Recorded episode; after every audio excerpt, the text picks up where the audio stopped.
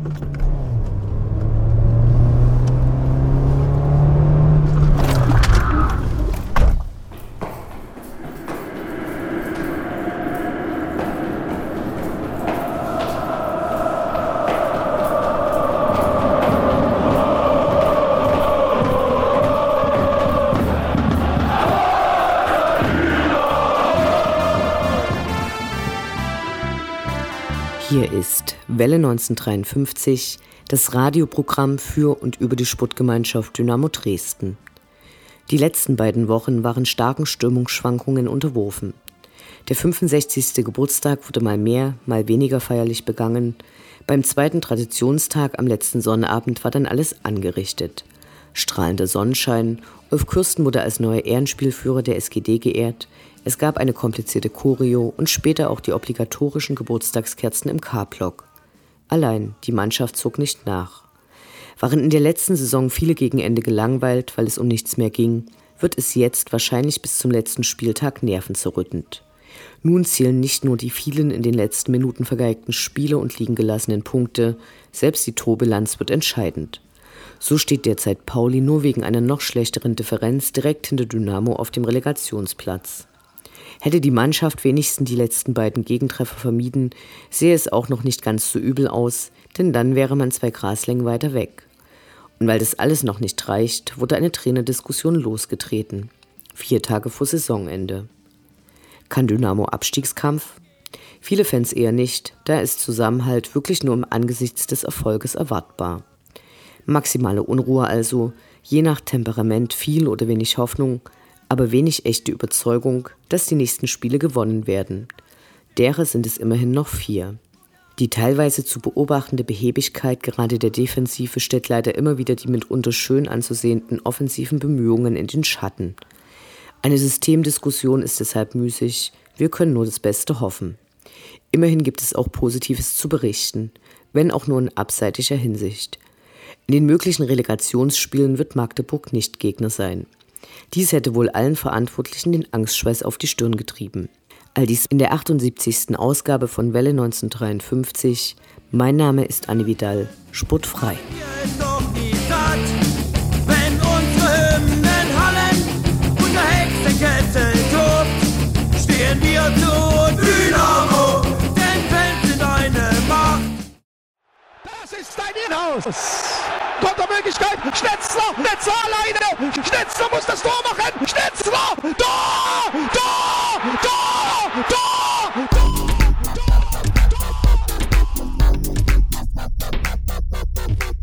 Der Blick zurück. Was ist passiert? Was war großartig? Was hätte nicht geschehen dürfen? Infos zu den absolvierten Liga- und Pokalspielen.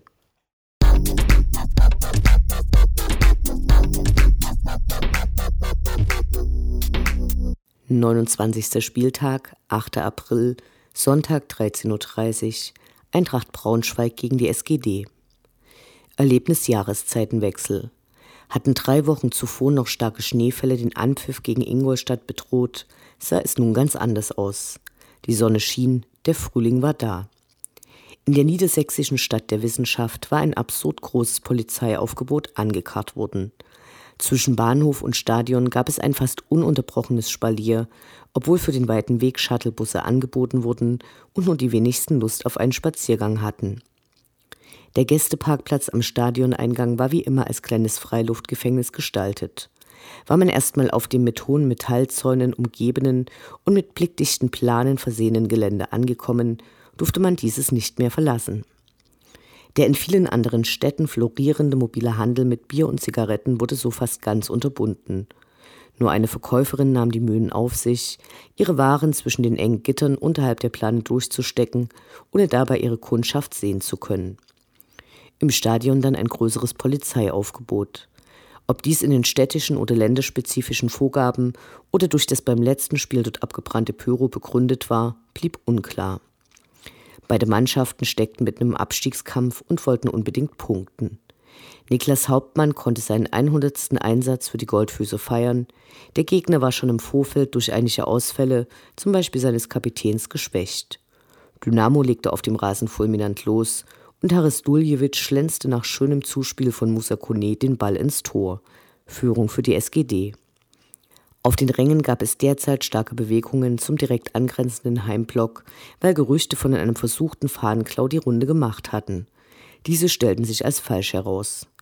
Anders als im Dynamo-Stadion gibt es keine Pufferblöcke und erst nach den verbalen Scharmützeln stellte sich eine Reihe Ordner zwischen Gäste und Heimfans. Zurück zum Spiel. Nach 23 Minuten gelang den Gastgebern mit ihrer allerersten Aktion der Ausgleich. Im Nachhinein wurde bekannt, dass sich Yannick Müller bei diesem den rechten Innenknöchel gebrochen hatte und damit für den Rest der Saison ausfällt. Besonders bitter, weil damit die ohnehin verletzungsgebeutelte Abwehr weiter geschwächt wird. Die Enttäuschung über den Ausgang des Spiels kann phrasenschweinwürdig zusammengefasst werden. Wer die Tore nicht macht, verliert. Dynamo kämpfte engagiert, hatte mehr Ballbesitz, mehr Ecken, mehr Chancen, allein es blieb bei einem Punkt. Immerhin, vielleicht aber doch zu wenig. An der Unterstützung auf den Rängen kann es nicht gelegen haben.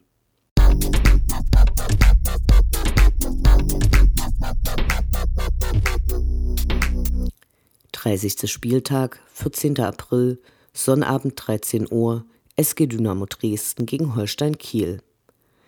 Das Spiel sollte der krönende Abschluss der Geburtstagsfeierlichkeiten sein. Schon lange vorher zog es viele Fans in die Sonne um mit Freunden ein Bier auf die Sputtgemeinschaft zu trinken. Um das Spiel herum hatten Ultras Dynamo und der Verein den zweiten Traditionsspieltag organisiert. Im K-Block waren eine Vielzahl von Abgrenzungen gezogen worden.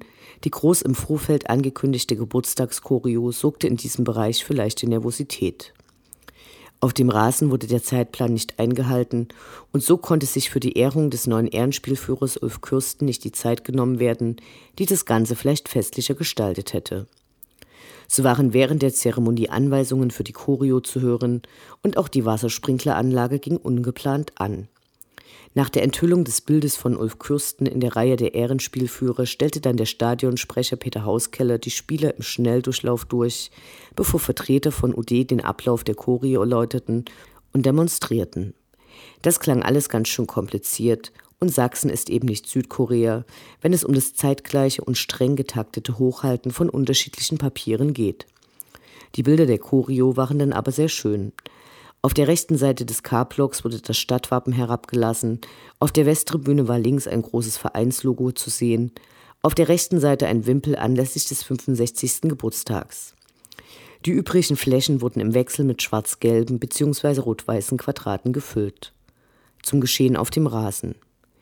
Nur wenige hatten ein gutes Gefühl, war doch beim ersten Traditionstag im letzten Jahr neben dem überragenden Begleitprogramm auf dem Rasen nur ein mageres Unentschieden gegen Fortuna Düsseldorf erreicht worden. Nun war Aufsteiger und erneuter Aufstiegsaspirant Holstein Kiel zu Gast. Im Hinspiel hatten die Holzbeine Dynamo im kalten Winterdauerregen eine krachende 0 zu 3 Niederlage beschert. Diesmal schien wenigstens die Sonne. Schon nach vier Minuten konnten sich die Stürche nur mit einem heftigen Foul an Niklas Kreuzer im Strafraum behelfen. Folgerichtig gab es Elfmeter. Und Musa Kone schoss. Leider hatte der Torwart einen Sahnetag und verhinderte. Danach waren intensive Kämpfe zu beobachten. Nach einer knappen halben Stunde ließ sich dann ein Kieler fallen. Leider konnte Marvin Schwebe dem Vorbild seines Torwartkollegen nicht folgen und Holstein ging in Führung. Mist. Kurz danach wieder eine exemplarische Szene, die deutlich machte, warum Schiedsrichter Felix Zweier wohl nie Sympathien von Dynamo-Fans erhalten wird. Niklas Hauptmann wurde heftig an der Strafraumgrenze gefault, der Elfmeterpfiff blieb aus. Es gab weitere ähnliche Situationen, aber die Niederlage von Dynamo daran festzumachen wäre auch Quatsch. Es stellt sich aber die Frage, warum Felix Zweier, der 2014 vom DFB zum Schiedsrichter des Jahres ernannt wurde, überhaupt als Unparteiischer auf dem Platz stehen darf. Seine Verstrickungen in den Skandal um Wettbetrug bei Fußballspielen um den Schiedsrichterhäuser sind belegt, für den Zweier als Linienrichter tätig war und zweifelhafte Entscheidungen traf. Der DFB verurteilte Felix Zweier damals als Geldempfänger, veröffentlichte die Strafe aber nicht und deckte so den Schiedsrichter, der heute auch internationale Spiele pfeifen darf. Über Fußballmafia DFB-Gesänge darf sich wirklich niemand wundern. Kurz nach Wiederaufnahme der Partie erfolgte dann aus dem K-Block noch eine hübsche Gratulation an den Verein, die in ihrer Form an einen Geburtstagskuchen inklusive brennenden Kerzen erinnerte. Dicht an dicht brannten um den Wimpel zum 65. Geburtstag bengalische Feuer und machten dabei so viel Rauch, dass die Partie kurz unterbrochen wurde. Eine halbe Stunde vor Spielende entschied sich Cheftrainer Uwe Neuhaus für einen Doppelwechsel. Sascha Howard und Musa Kone verließen den Platz, dafür kamen Erik Berko und Paco Testroth. Das Spiel zog sofort an, aber Kiel nutzte seine Chance. 0 zu 2. Nur kurze Zeit später netzte Niklas Kreuzer ein und eine so schnelle Verkündung des Anschlusstreffers auf der Anzeigentafel haben wir noch nie gesehen. Endete aber leider nichts daran, dass die Fahne oben war und auf Abseits entschieden wurde.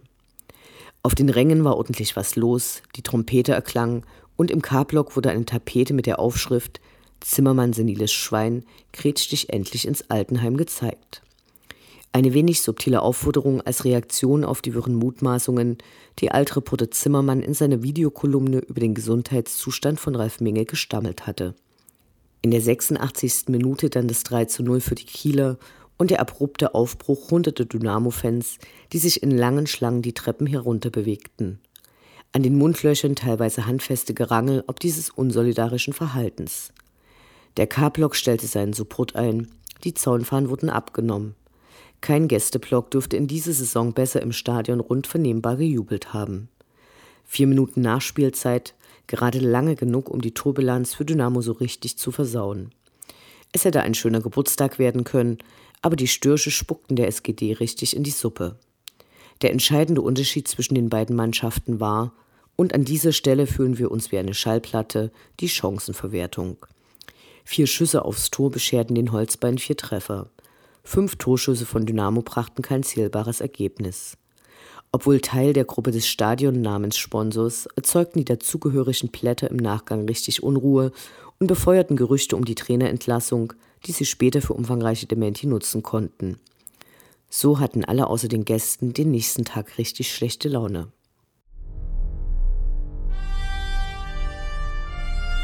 Unendlich sind die Weiten des Universums der Sputtgemeinschaft Dynamo Dresden – alles rund um die SGD.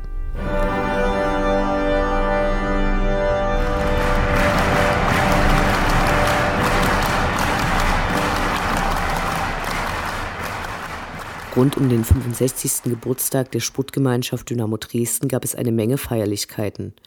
Einige initiiert von Fans und Vereinen und dazu eine Vielzahl von Medien, die mit dem Jubiläum nicht nur ihre Spalten füllen konnten, sondern auch Werbeanzeigen und neue Bücher über Dynamo verkaufen wollten. Los ging es mit der von Ultras Dynamo, dem Verein und dem Dynamo Museum organisierten Ausstellung, in der einige besondere Schlaglichter auf die wechselvolle Geschichte geworfen wurden und spezielle Exponate wie zum Beispiel die Gastgeschenke der Gegner in den Europapokalspielen zu sehen waren. Im Rahmen der Eröffnung der Ausstellung wurde auch die Walter-Fritsch-Stele versetzt, damit sie nun allen, nicht nur den VIP-Besuchern, zugänglich ist. Ein wirkliches Highlight waren die zur Ausstellung gezeigten Dokumentationen, in denen fünf Fans, darunter Marek Lange von der Fanbetreuung und Jens Siegmann vom Aufsichtsrat auf die Dynamo-Geschichte und ihren eigenen speziellen Blick darauf berichteten und der Frage nachgingen, was für sie ihre Liebe zu Dynamo ausmacht. Diese Augenzeugenberichte werden zu einem späteren Zeitpunkt für alle zur Verfügung gestellt, denn nicht alle hatten Zeit, diese umfangreichen Filme zu sehen. Zwei Tage vor dem eigentlichen Geburtstag fand der Dresdner Fußballtalk am Gründungsort der Sportgemeinschaft in der Schauburg statt. Nun gibt es dort am Eingang auch eine schlichte Metallplatte, die an eines der wichtigsten Ereignisse im ältesten Dresdner Kino erinnert. So richtig waren die Bierzapferinnen nicht auf den Durst der Besucher eingestellt, aber es war schön, dass die Schauburg ihren größten Saal zur Verfügung stellte, auch wenn im Kino noch umgebaut wird. Moderator Jens Umbreit hatte sich eine illustre Runde eingeladen, in der besonders Stanislav Tschetschesow mit lustigen Anekdoten die Zuschauer zum Lachen brachte und die auch im Internet angeschaut werden kann. Im Nachhinein wurde natürlich über die Sendung diskutiert. Was etwas seltsam anmutete war, dass die DDR und die Stasi kaum erwähnt wurden auch wenn die Geschichte von Dynamo besonders zu den Umbruchszeiten stark von diesen beeinflusst wurde und auch die Lebensgeschichte der Gäste auf der Bühne maßgeblich mitbestimmt hatte. Einige hätten auch gern mehr über die lange und wechselvolle Geschichte gehört, aber man muss auch anerkennen, dass innerhalb von zwei Stunden nicht alles berücksichtigt werden kann. Am eigentlichen Vereinsgeburtstag war zur Party in den VIP-Bereich des Stadions eingeladen worden. Dies unter anderem, weil es zum 60. Geburtstag nur eine Matinee für geladene Gäste im Hygienemuseum, nichts aber für die Fans gegeben hatte.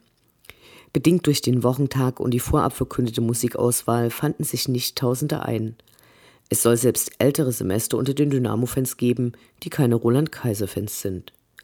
Ex-Cabolemi führte mit dem am nächsten Spieltag zum Ehrenspielführer ernannten Ulf Kürsten ein launisches Interview, in dem er sich auch zu seinem kürzlichen Spielbesuch beim FC Magdeburg äußerte und es ansonsten viel um Alkohol ging. Ein Großteil der Gäste chillte im Außenbereich und genoss die laue Luft und die weichen Sitze, die man an Spieltagen nicht wählen würde und sich wohl auch nicht leisten kann. Gegen 23 Uhr gab es dann für alle, die gerade draußen abhingen, noch ein kleines Feuerwerk. Am nächsten Tag fand dann der eigentliche Traditionstag statt. Nach einer Idee von Fans waren die Mundlöcher neu gestaltet worden, sodass hier nun die Namen der 547 Spieler verewigt sind, die jemals in offiziellen Spielen das Dynamo-Trikot auf dem Rasen getragen haben. Am Sonntag wurde dann noch der 11. SGD Cup ausgespielt, der jährlich von der Fangemeinschaft veranstaltet wird. Hier konnte Dynamo Libre seinen Vorjahrestitel verteidigen und damit waren die Geburtstagsfeierlichkeiten vorbei. Auch wenn es kleine Kritteleien gibt, ab und zu sollte man sich vor Augen führen, wo die Sportgemeinschaft Dynamo Dresden heute steht und ob sich das die Fans der Jahrtausendwende hätten träumen lassen. Ein ruhig arbeitender und schuldenfreier Verein, der mit seinen Fans in regem Austausch steht und wo es eine gegenseitige Unterstützung gibt. Danke Dynamo.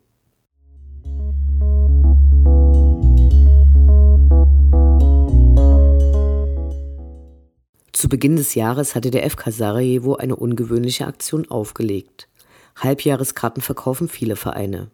Der FK legte allerdings fest, dass die Erlöse der Tickets für einige zu einer Geldstrafe verurteilten Fans verwendet werden würden, die 2009 beim Auswärtsspiel in Cherokee Priek gewesen waren, als es zur Auseinandersetzung zwischen den Fans und der Polizei kam und Vetran Puljic unter bis heute nicht restlos geklärten Umständen erschossen wurde.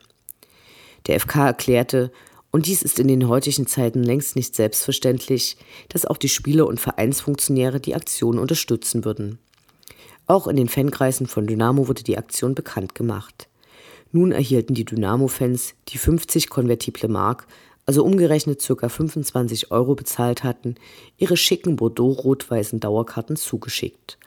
Insgesamt wurden ca. 500 Stück verkauft, in Dynamo-Kreisen ca. ein Viertel davon.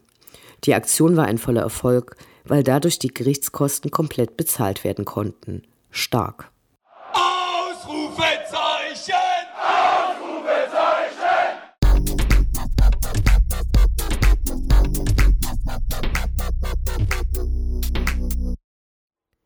Der Blick nach vorn.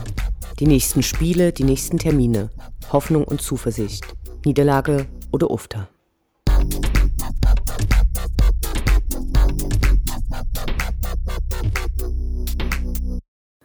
31. Spieltag, 22. April, Sonntag 13.30 Uhr, 1. FC Kaiserslautern gegen die SGD.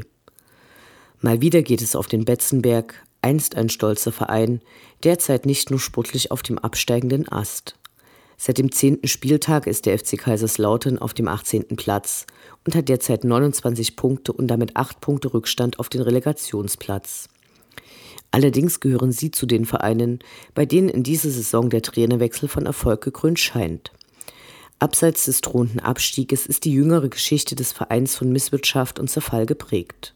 So verschwand zum Beispiel eine Fananleihe in Höhe von 6 Millionen Euro auf Nimmerwiedersehen, das geplante Nachwuchszentrum konnte nicht gebaut werden.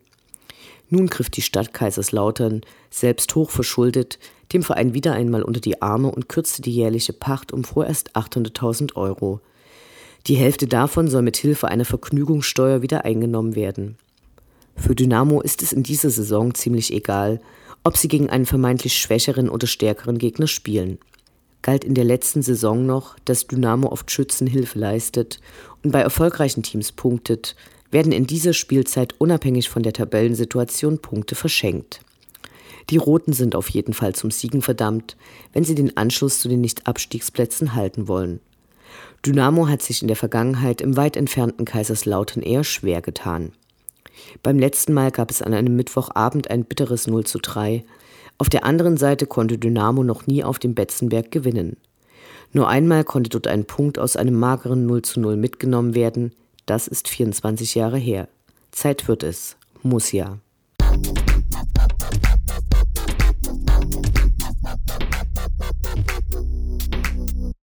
32. Spieltag, 28. April, Sonnabend 13 Uhr, SG Dynamo Dresden gegen Fortuna Düsseldorf.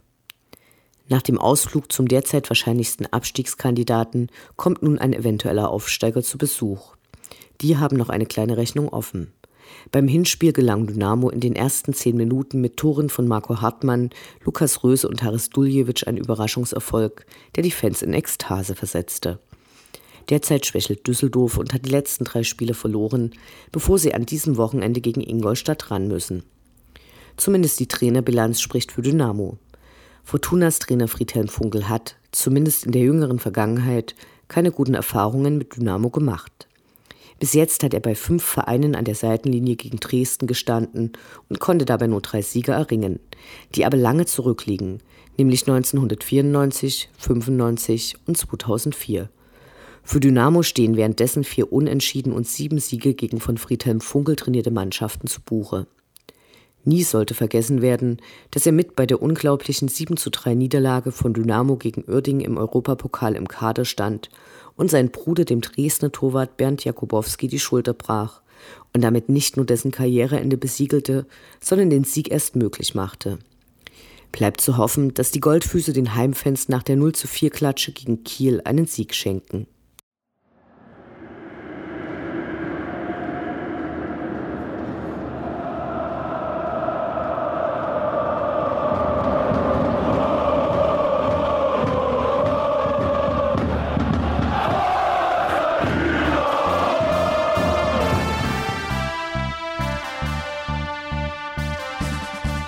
Das war Welle 1953, das Programm für und über die Sportgemeinschaft Dynamo Dresden. Eine neue Sendung über die SGD, uns, die Fans und alle Neuig und Widrigkeiten auf dem Weg zum Europapokal gibt es in zwei Wochen bei Coloradio und zum Nachhören im Internet auf welle1953.net als Podcast, den ihr selbstverständlich abonnieren könnt, um keine Sendung zu verpassen. Mein Name ist Anne Vidal. Auf Wiederhören. Bis zum nächsten Mal. Schwarz-Gelb werden unsere Fahnen, wie sie noch keiner gesehen hat. Schon lang